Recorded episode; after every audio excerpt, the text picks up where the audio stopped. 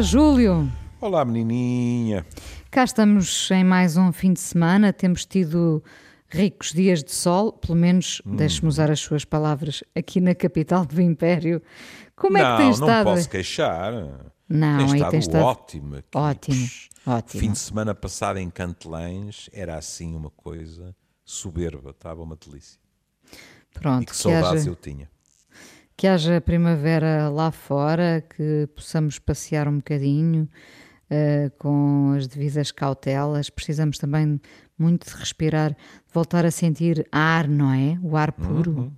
que está mais puro de facto. Eu até, eu até teimo em dizer que as árvores me parecem mais verdes aqui na zona. Tem eu sofrido aqui menos. Em cima, eu aqui em cima até estou mais reconciliado com a Nortada. veja lá, veja lá. Ó oh, Júlio, hum, nós hoje resolvemos falar mais uma vez. Acho que andaremos, espero eu, a falar muitas vezes daqui para a frente e durante muito tempo dos profissionais de saúde, porque são eles os grandes guerreiros, heróis uh, deste combate que estamos a travar.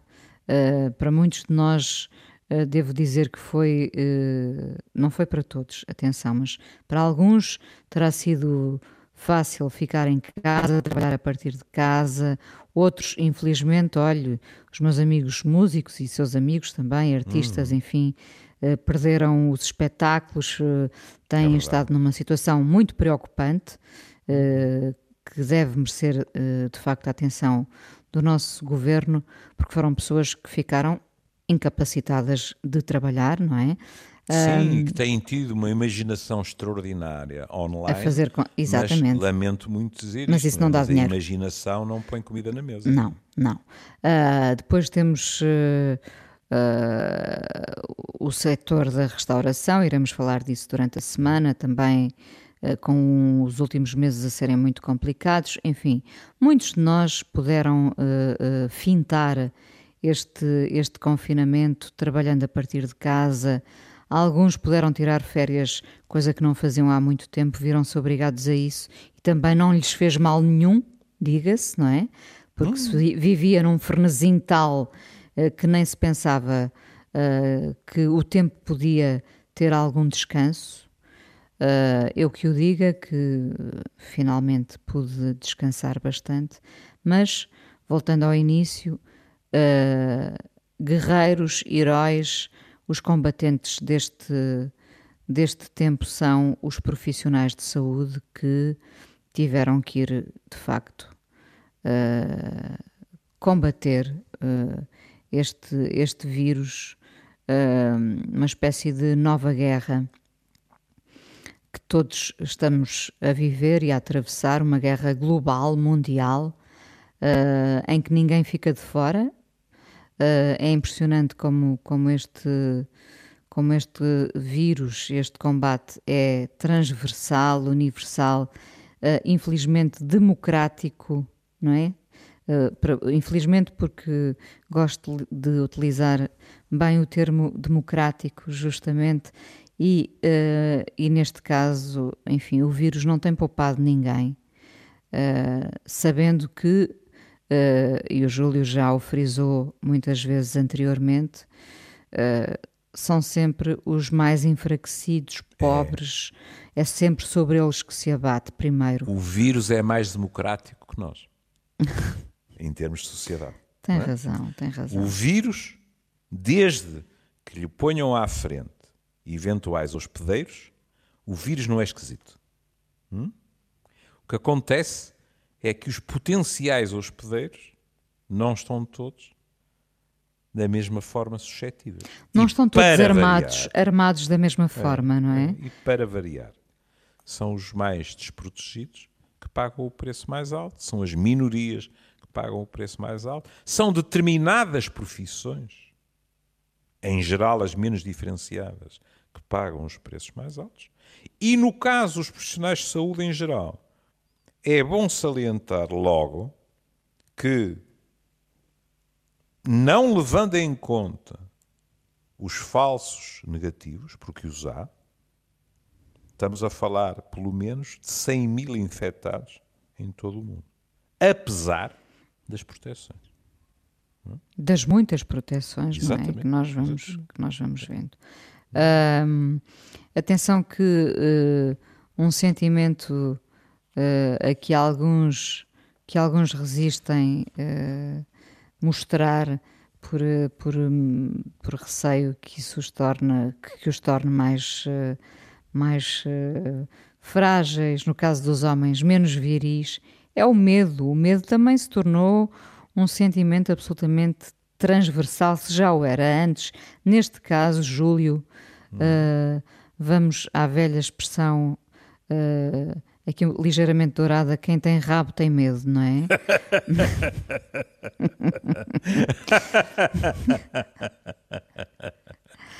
lá está, lá está, não é? Aí há outra educação, outro requinte, não é? Nós aqui no Porto utilizamos a outra expressão, mas pronto. Tá pronto. Bem. Todos nós sabemos qual é. Toda...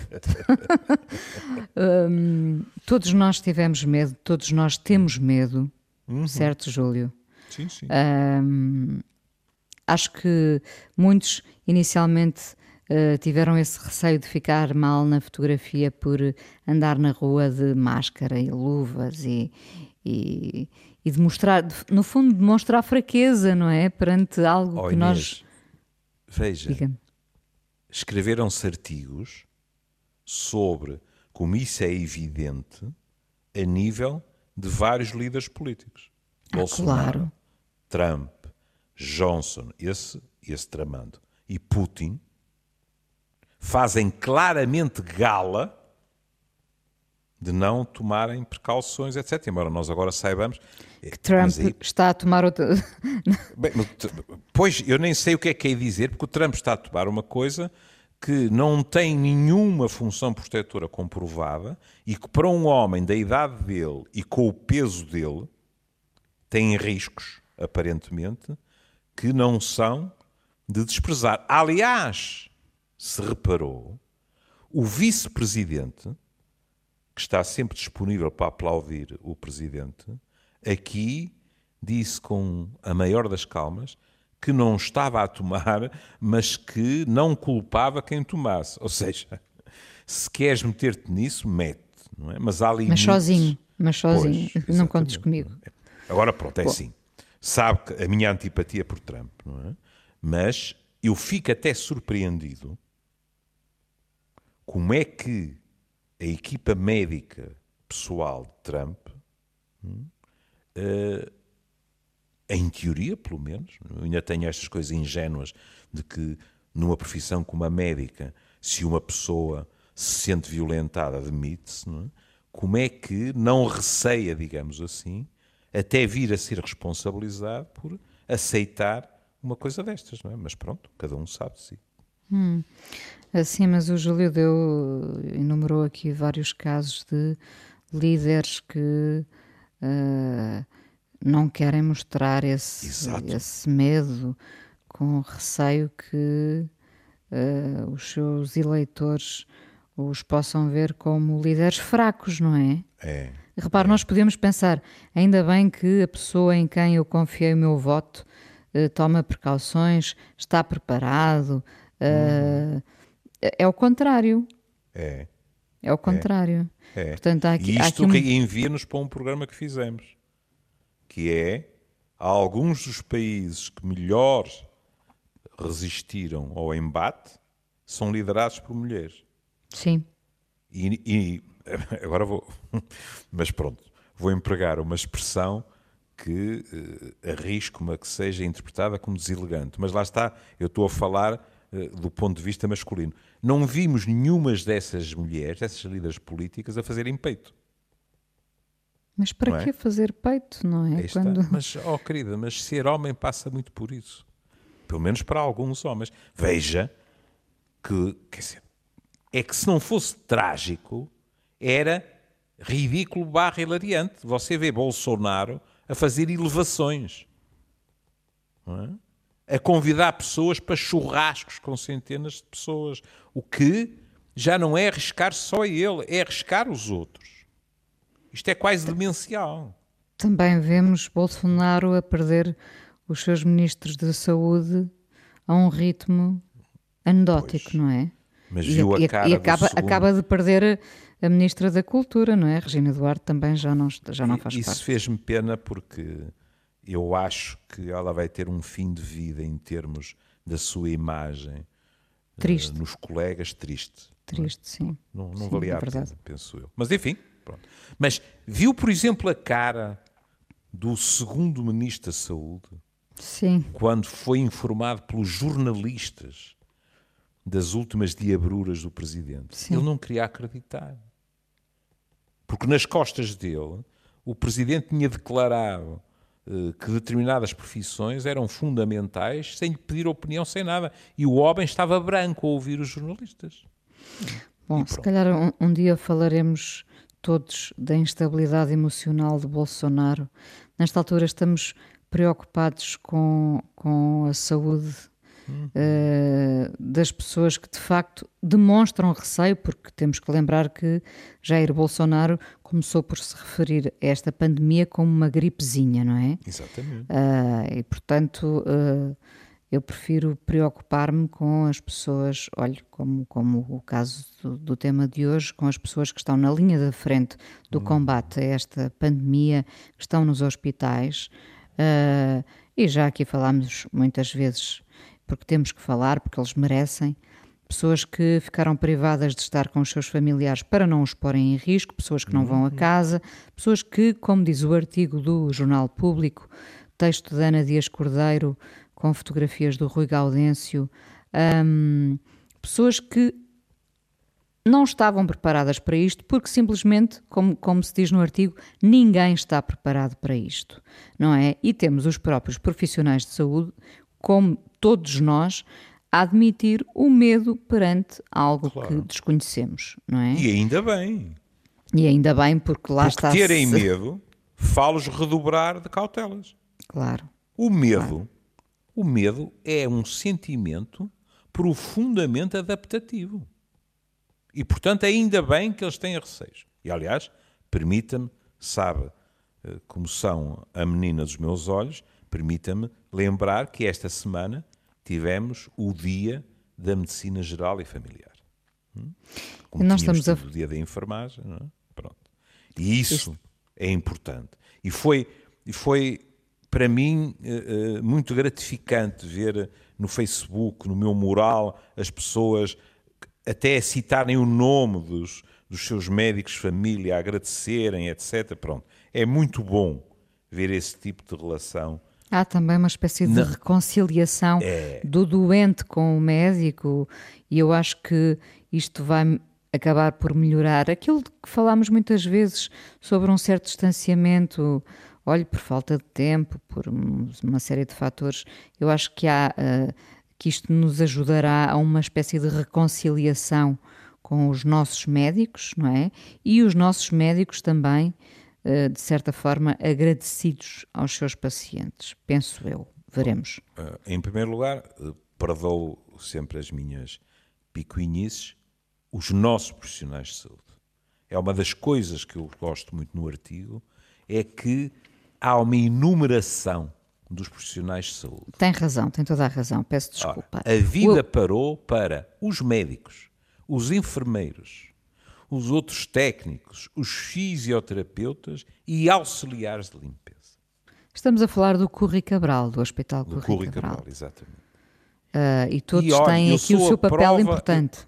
Eu Sim. sou a prova viva disso, porque, como a Inês sabe, por uma, uma coisa sem gravidade nenhuma, mas pronto, na altura não se sabia, eu, eu dei com os costados no Hospital de Santo António, no serviço de urgência, fui tratado com enorme competência e enorme delicadeza, mas a pessoa que me veio, além de tudo isso, mimar, foi precisamente uma auxiliar de limpeza que veio ter comigo e que me tranquilizou em termos eh, de questões que nessas alturas nos preocupam a todos porque temos muito medo de não estarmos à altura do momento, não estarmos a ser dignos, etc, etc. Não é? E foi uma auxiliar de limpeza que me disse: Ó, oh, Sr. Professor, está tudo bem, não se preocupe, etc.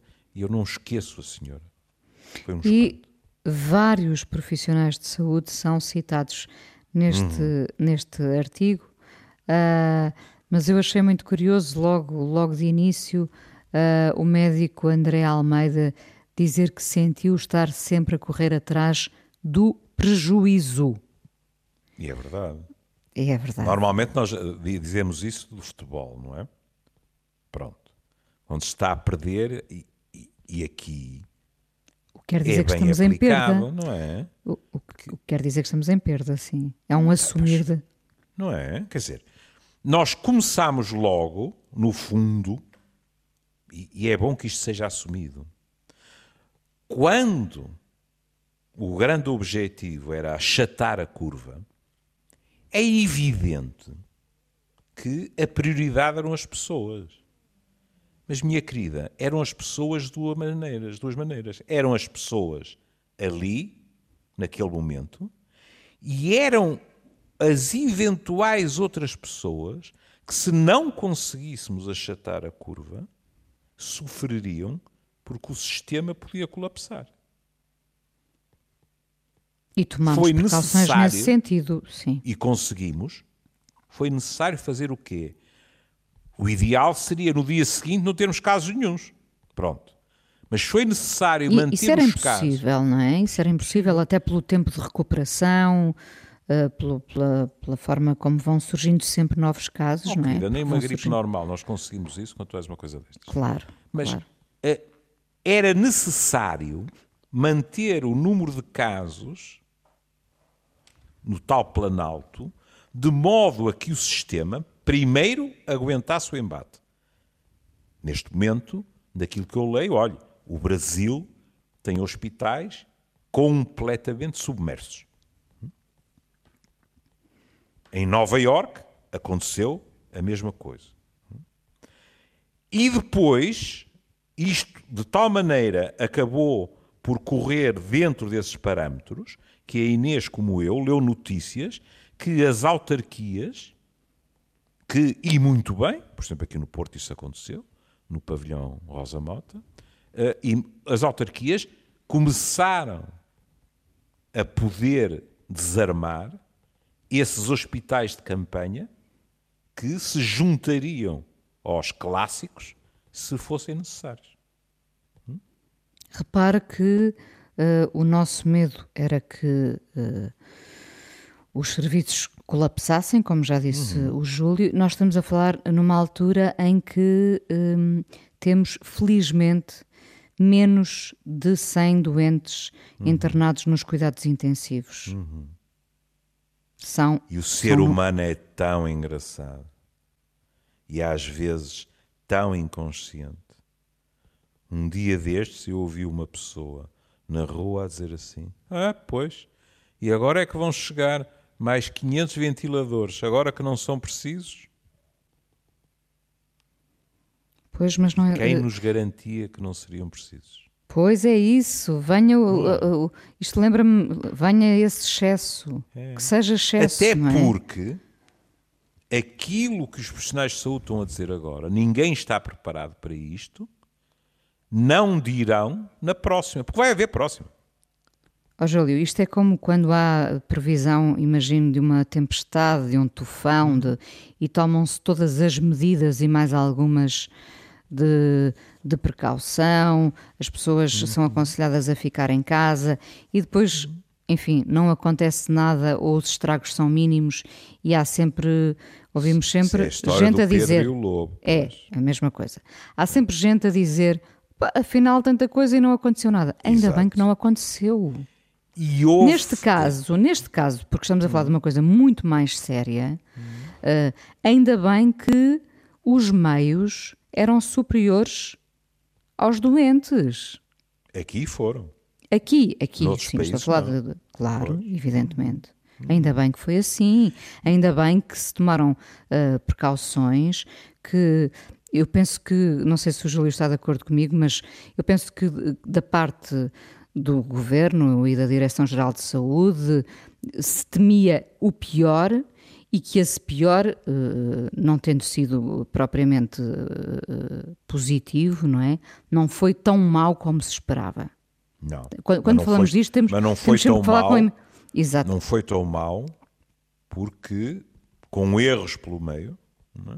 mas não foi tão mal porque se reagiu depressa. É evidente, vamos ser honestos, que o, o, aquilo que aconteceu num país como a Itália e depois como Espanha fez com que os nossos alarmes tocassem de uma forma estridente. Mas é bom lembrar, porque o povo costuma dizer Fiat na Virgem não corras. É bom lembrar que em janeiro ainda havia muito boa gente em comitês de especialistas por essa Europa a dizer que isto, o mais certo era ficar localizado na China e que a probabilidade de haver uma pandemia, que neste caso afetasse a Europa, era baixa. Em janeiro, querida. Agora vemos notícias a dizer que provavelmente em dezembro já havia, e em novembro até, se não estou em erro, gente a morrer em França de pneumonias que já tinham o vírus. Porque, como compreende, como, como provavelmente sabe, eh, no meu escalão etário, na minha faixa etária, a pneumonia praticamente não tem rival como causa de morte. Nomeadamente no inverno, como é evidente, não é? E, portanto, o que eles foram verificar é que pneumonias que tinham passado pelas pneumonias do costume já tinham lá o vírus. O que não havia era ainda a quantidade de casos que depois começou a haver. Ainda não havia a configuração do vírus, não é? Uh, não se sabia nada, filho. Não se sabia nada. E repare, Júlio, por falar em não saber nada, uma, uma das, das questões nossa e, sobretudo, dos, dos profissionais de saúde é esta coisa de estarmos a lidar com o tal inimigo invisível uhum. que é uhum. falado no artigo, uhum. não é? Mesmo numa guerra, no horror de uma guerra, o inimigo tem rosto, não é? Neste caso, o tal inimigo invisível tem muitas nuances. Nós todos os dias, e depois as informações, nós, eh, se de facto mergulharmos nessa torrente uh, informativa, uh, somos bombardeados com um dia o, o vírus hum. sobrevive não sei quantas horas ou Sim. dias numa superfície, no outro hum. dia já não há certeza que Nem possa mais. sobreviver. Quer dizer, nós ficamos completamente inseguros, ficamos eu, à toa, isso, ficamos desnorteados, assim, ficamos desnorteados. Eu quando vi isso pensei assim, é, se eles acabam por provar isto, o álcool que eu gastei em maçanetas, em chaves, etc., meu Deus. Mas é isso que está a dizer, é incerteza absoluta, não é? É aquilo que se vai descobrindo. Por exemplo, há dois meses atrás, o discurso, bem intencionado, era as criancinhas não têm nada a ver com isto. E de repente, um caso aqui, um caso acolá, depois, se calhar isto é a velha, é o velho sino de Kawasaki e tal, e neste momento, Sim. aquilo, veja isto, se calhar é até das, das diferenças mais evidentes. O que no início pelo menos em termos da informação veiculada, era uma relação aparentemente letal, mas muito simples, que é assim: temos um vírus, temos pneumonias, uns safam-se, outros morrem. De repente começamos a ouvir dizer assim: mas espera aí, uh, bom, até pode haver casos em que os ventiladores podem ser prejudiciais, porque o fundamental nisto não é um vírus que só ataca os pulmões é um vírus que vai interferir com a coagulação, provocando uh, microcoágulos, etc. Nos pulmões, mas já ouvimos falar de rins, já ouvimos falar de situações cerebrais. De repente começamos a ouvir dizer: esperem aí, pois os mais velhos é verdade, mas em contrapartida há uma frequência inesperada de gente de 40 e 50 anos com AVCs, com infartos, etc. E o vírus também anda lá metido. Portanto, é dolorosa? É. É letal? É. Mas aquilo que tem acontecido é uma aprendizagem. Sem dúvida. É. Sem dúvida. Depois, nesta, nesta relação, como dizíamos há pouco, se estabeleceu, uh, e o Júlio disse muito bem, não só com os médicos, mas com os profissionais de saúde em geral, e nós estamos a falar de um artigo do público sobre o Hospital Corri Cabral, dá-se o exemplo uh, de quem uh, sobreviveu, de quem esteve internado e agora escreve a partir de casa a agradecer.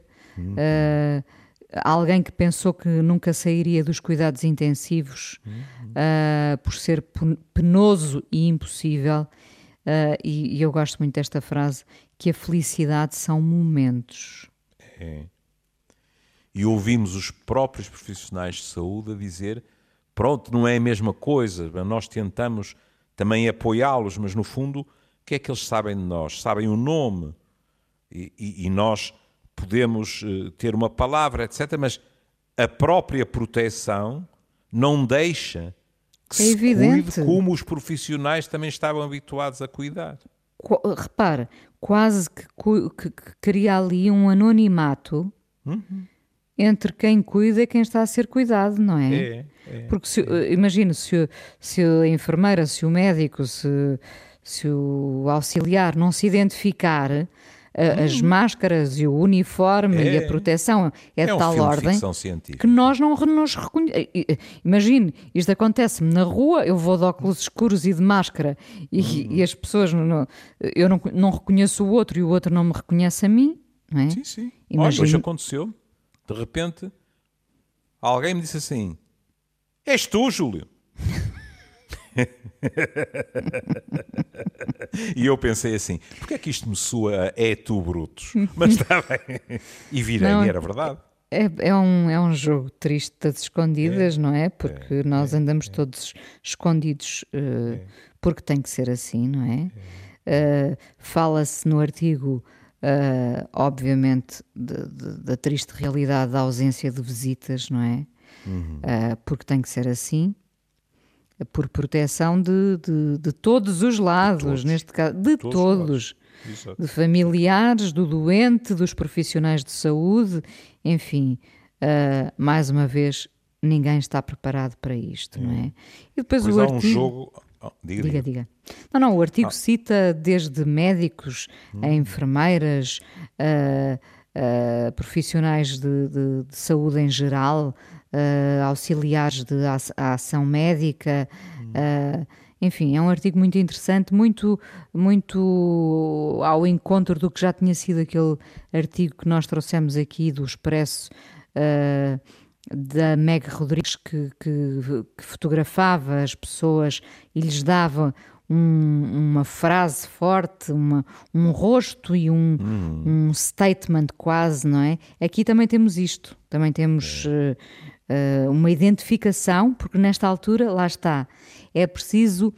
Há, há rostos que estão queimados pelas máscaras. Exato. Há rostos que estão tão marcados que é uma espécie de queimadura no, no, na hum. face, não é? Hum. E estas pessoas têm direito a ser vistas, têm direito há, a há nome. Colegas meus, há colegas meus que me dizem assim: Júlio, são seis horas sem sequer poder ir ao quarto de banho.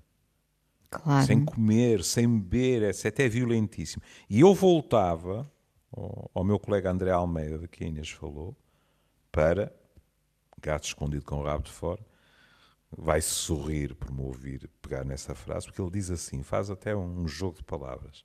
Diz, não há futuro com saúde sem um Serviço Nacional de Saúde saudável. Uhum. Estão a avisar as tropas.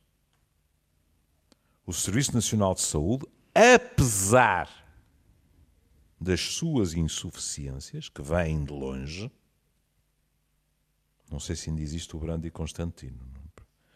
É verdade. Lembra-se? lembro, lembro da frase, o slogan, o slogan Portanto, sim, claro. As insuficiências vêm de longe, ninguém nega o esforço para as colmatar, mas Ele diz, vou repetir, não há futuro com saúde sem um Serviço Nacional de Saúde saudável. O outro aspecto que é muito interessante em quase todas as afirmações é eh, as pessoas dizerem eu senti-me mudar com hum. isto. Hum. E o desejo, em algumas delas, mais até que deseja esperança, de que, como comunidade, nós possamos mudar. E isto aqui permita-me dizer uma coisa. Não é nada raro este tipo de sentimento, porque aquilo com que nos estamos a deparar é uma das eh, chamadas situações limite. Houve um homem, o meu filho mais novo, é que depois me explica estas coisas, porque eu, eu só sabia, digamos assim, pela rama, e, e ele não é para aqui chamado, como é evidente, o que ele me ensinou, mas ele lá me explicou de uma maneira mais aprofundada, tanto quanto estes neurónios conseguiram ir a mancar atrás dele. Mas houve um homem, Carlos Aspas, que morreu em 69, que falou das situações limite e que escreveu e disse algo que é muito importante. São situações em que, paradoxalmente, porque há uma enorme carga de medo e de incerteza nas pessoas, ao mesmo tempo, em muitas delas, o sentido da vida, o valor das coisas e das pessoas fica muito mais claro. E não é por acaso que em alturas destas venha à superfície o melhor que há em nós. O que levanta uma questão, que é se nós somos capazes, individual e coletivamente, de nos transcendermos dessa forma, que diabo? Porque é que depois, quando saímos dessas situações limite, não estou a dizer ao mesmo nível de stress, mas em velocidade de cruzeiro, porque raio é que não havemos de continuar a conseguir funcionar de uma forma solidária como fomos capazes. Esperemos que, que a mudança seja mais profunda. É que o alerta não se vá depois uh, esvaindo, digamos assim.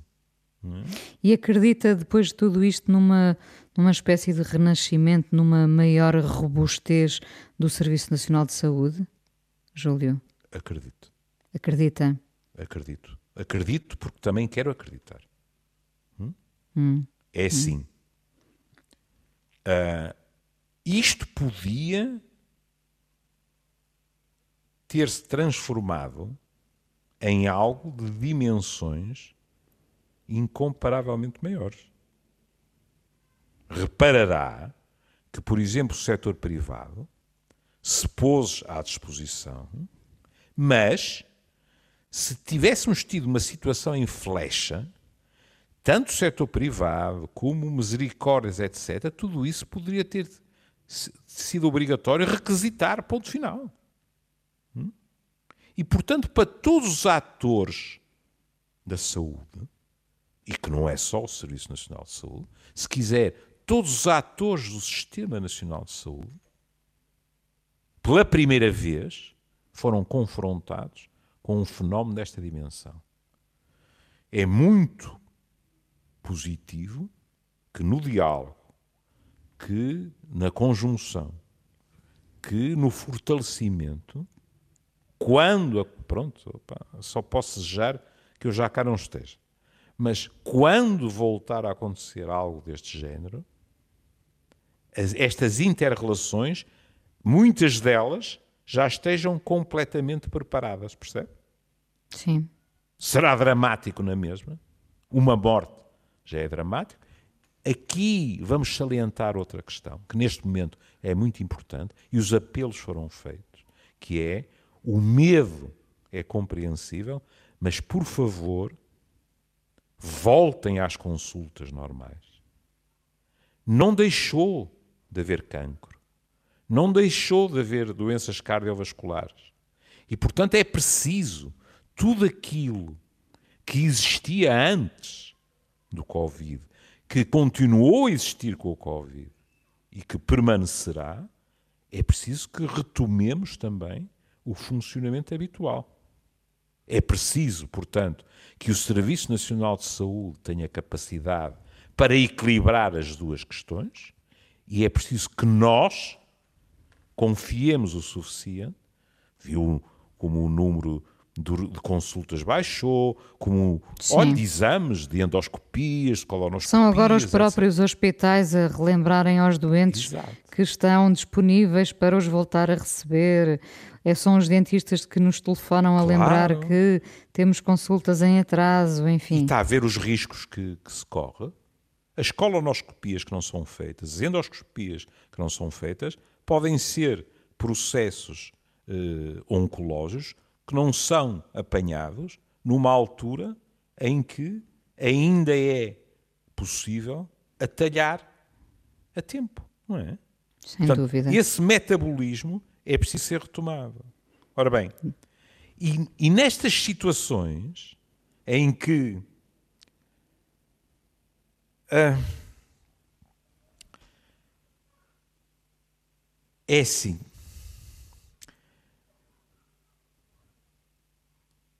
o povo diz enquanto pau vai vem folgam as costas. Neste tipo de situação não podemos raciocinar dessa forma. E o que eu tenho receio é que aquilo que já falamos até hoje é que haja eh, comportamentos que se mudam, e alguns deles é doloroso, não estarmos sobretudo nós latinos, não estarmos autorizados a abraçar e beijar como estamos habituados a fazer, é triste. Mas há outras formas de contacto. Um sorriso aberto vai ter que substituir muitas vezes um abraço apertado. E, uma, e palavras fortes e palavras, palavras calorosas. E tudo isso. Agora, o que não podemos correr o risco é de pensar que a grande modificação é a nível desses comportamentos, claro que é, mas o que não podemos é esquecer que é também a nível da potenciação dos serviços e da articulação dos serviços. Essa articulação é muito importante. Exato, porque continua a haver falhas, como é evidente. Uh... E, e vários colegas meus, profissionais de saúde, disseram: é muito simples, basta pensarem nisto. Se antes não passava pela cabeça de nenhum político. E claro que isto depois no jogo político, sabemos como as coisas são. Depois há as trocas de acusações, etc, etc. Honra seja que neste período mais agudo, em comparação, olha, com a nossa vizinha Espanha, nós tivemos um mar muito mais chão do que eles tiveram. É? Mas é evidente e é desejável, porque as democracias funcionam assim, que as diferenças de opinião agora surjam, etc. Agora, eu nunca ouvi um político dizer o Serviço Nacional de Saúde não precisa ser reforçado. Pois como, quando, de que forma, etc, etc, isso aí todos têm direito a ter diferenças de opinião. Hum? E sabe, este Jaspers que, que tanto escreveu sobre situações limite tem uma frase que diz assim: o que piora a situação é que muitas pessoas realmente não querem pensar. Elas só querem slogans e obediência. E isto é algo que nos deve fazer refletir. E nós vamos assistir a grossas discussões, por exemplo, e já estamos, mas serão maiores, por causa do balanço entre as liberdades individuais e o sentimento de segurança. E cabe-nos a todos discutir isso. Cabe-nos discutir e dar as nossas opiniões sobre quanto da nossa privacidade, quanto da nossa liberdade nós estamos disponíveis para eventualmente ceder, para nos sentirmos mais seguros em termos de saúde pública. Não devemos deixar essas discussões para os outros e essas decisões. A sociedade democrática não se deve limitar a lançar um voto numa urna, numa urna de X em X anos. É feita da discussão. Tem toda a razão, Júlio. Uh, terminamos uh, porque este artigo uh, sobre o Corri Cabral, sobre os profissionais de saúde que estão na linha da frente à pandemia, no combate à pandemia, ouviu vários profissionais, como o Júlio bem lembrava, hum. quando, quando às vezes falamos em profissionais de saúde, só pensamos em médicos e enfermeiros, por exemplo, e terminaria com este pequeno testemunho da Dina Almeida, técnica de limpezas hospitalares. Uh, diz ela, é uma luta muito grande, não tem nada a ver com a medicina normal. Temos muito medo de falhar, por exemplo, uhum. ao despir o doente. Sou uhum. uma pessoa de risco, diz esta mulher, técnica de limpezas hospitalares, mas não parei. Quero estar ao lado das enfermeiras. Bom, este sentimento de força, de solidariedade e de, de, uma ideia muito presente de luta, de combate, está em todos eles. Também foi por isso que. que... Fez muito bem em salientar isso, não é? É salientar que houve profissionais de saúde que ninguém teria o direito de apontar a dedo se eles tivessem ficado numa segunda linha mais protegidos. E eles não. Chegaram-se à frente com os colegas. Aqui vai o nosso abraço para eles e o nosso agradecimento. Um, e terminamos hoje com a sétima Legião e uma canção chamada Saudades, que eu gosto muito. Vamos ouvir. Saudades, no fundo, de voltarmos à nossa vida, ao tal normal. Vamos devagarinho, vamos devagarinho. Ponha saudades, como é que se diz os brasileiros? Ponha, Ponha saudades, nisso. nisso. um beijinho. Um beijo, um beijo Tchau. grande, um abraço, um abraço.